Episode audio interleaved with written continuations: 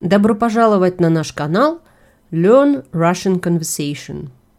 Теперь вы можете найти нас также на YouTube. Транскрипты этого и других эпизодов доступны на нашем веб-сайте store.lrcpodcast.ca. Привет, Виктор. Привет, Мария. Слушай, я вчера видела перед домом одним лужайку, и на нем такое дерево. Я даже не сразу поняла, что это дерево. Можно описать это дерево как фонтан, дерево-фонтан. Угу. Растет ствол, ствол резко заканчивается, и ветки сразу растут вниз таким образом, как будто бы это вода фонтана. Меня, конечно, поразило. Я сначала даже не поняла, что это.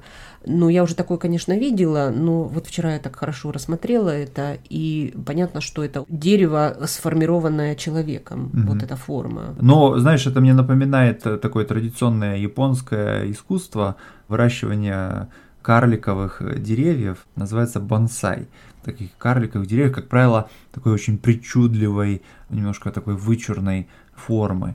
Ну, там используется проволока, да, чтобы вот придавать стволу и веткам очень необычную, неестественную, неестественную форму, да. да. И ты знаешь, конечно, это существует веками и требует да, большого это очень давняя традиция. Да, но мне кажется, что здесь есть какая-то потенциально этическая проблема, потому что вот э, что-то неестественное, да, э, вносится в жизнь растения. В жизнь растения, да. Э, слушай, знаешь, вот вообще-то, если в целом посмотреть, цивилизация это все время вообще вопрос существования цивилизации это вопрос такой этической проблемы. Можно да. ли менять мир mm-hmm. и можно ли менять живые существа, растения, или нет, или нельзя, или вот пользоваться ими как, как есть. Вот мы, допустим, выращиваем растения на огороде mm-hmm. и в саду, скажем, прививаем какие-то плоды к каким-то деревьям, там, грушу к яблони. Mm-hmm. И тут вопрос тоже, да, вот э, когда мы что-то выращиваем искусственно, вот цивилизация и сельское хозяйство. Ну да. Кстати говоря, я хотела тут сказать, что вот есть люди, у которых что-то растет, а у кого что-то не растет. Mm-hmm. Вот есть те, кто, у которых получается. Mm-hmm. Mm-hmm. Но я думаю, что это как раз это может быть и критерием, да, вот если, если ваше вмешательство, оно способствует жизни и росту, то, наверное, все нормально с моральной точки зрения, да, а вот если растение болеет в результате вашего вмешательства, то, наверное, как бы вы делаете что-то не то. Но мне точно нельзя вмешиваться в жизнь растений, потому что вот у меня знакомый, у него потрясающе все растет, и я, кстати, видела, как он со своими комнатными растениями, вот в городе, в квартире, у него их много, как он с ними общается. Он, когда поливает, он разговаривает и говорит «Привет, как дела у тебя? Ой, тебе мало солнца, тебя чуть-чуть надо переставить».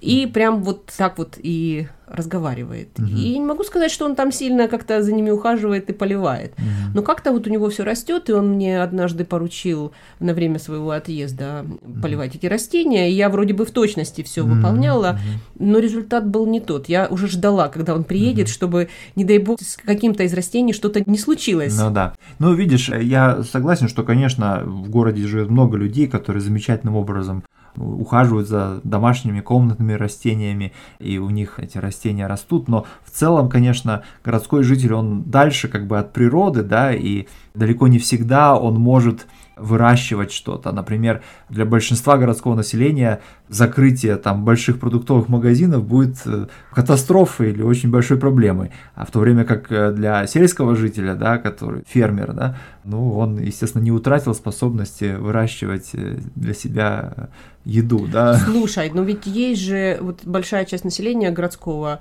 где городские жители имеют участки. Mm. Иногда это какой-то сад небольшой, mm. иногда нужно ездить за город на электричках. Ну, у кого-то личный транспорт есть, там машины, и они ездят, картошку сажают, помидоры выращивают, клубнику собирают.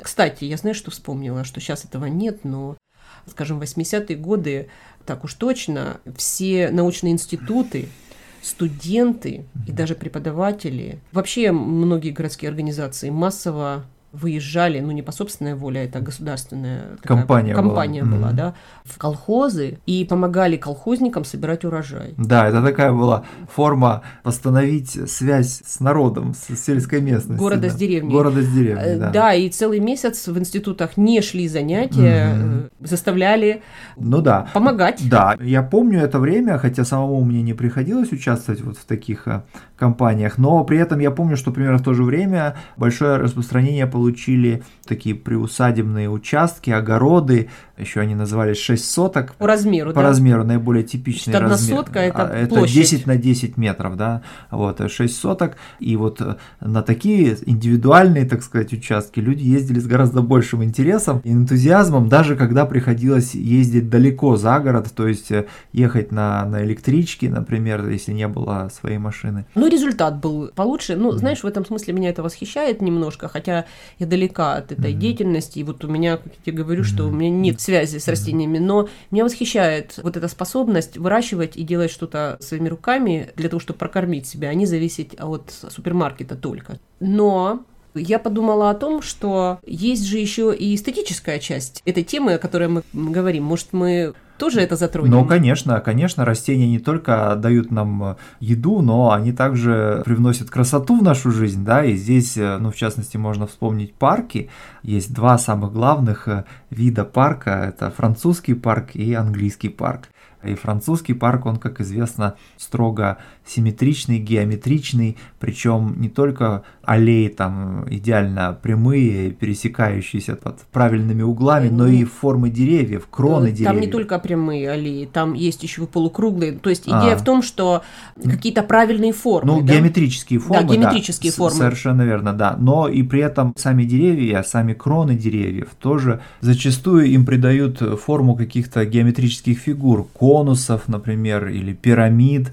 Вот, вот это французский парк. Ну, а есть, конечно, английский парк. Ну смотри, английский более спонтанный Мгм. вроде бы, и его внешний вид приближается более к естественному какому-то природному виду. Но это спонтанность кажущаяся, потому что и тот, и тот парк хорошо продуман и Мгм. запланирован. Мгм. Просто в английском парке запланирована вот эта спонтанность. Ну Есть да. разные элементы, при помощи которых этот парк начинает играть. Да, вот э, он очень разнообразен, в нем есть разные лужайки, при этом есть Мгм. какие-то деревья, рощи, которые вдоль аллей Мгм. идут. Так, чтобы это было приятно для вот того, кто посещает этот да, парк. приятно как бы в нем находиться. Я вообще бы сказал, что английский парк, он для того, чтобы в нем находиться, да, а французский парк, он для того, чтобы на него смотреть от- откуда-то так сверху, например, из зеркальной галереи Версальского дворца, например. Да.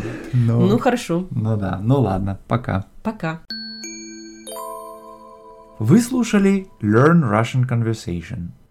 Транскрипт этого и других эпизодов вы можете найти на нашем веб-сайте store.lrcpodcast.ca. Хорошего вам дня и до встречи!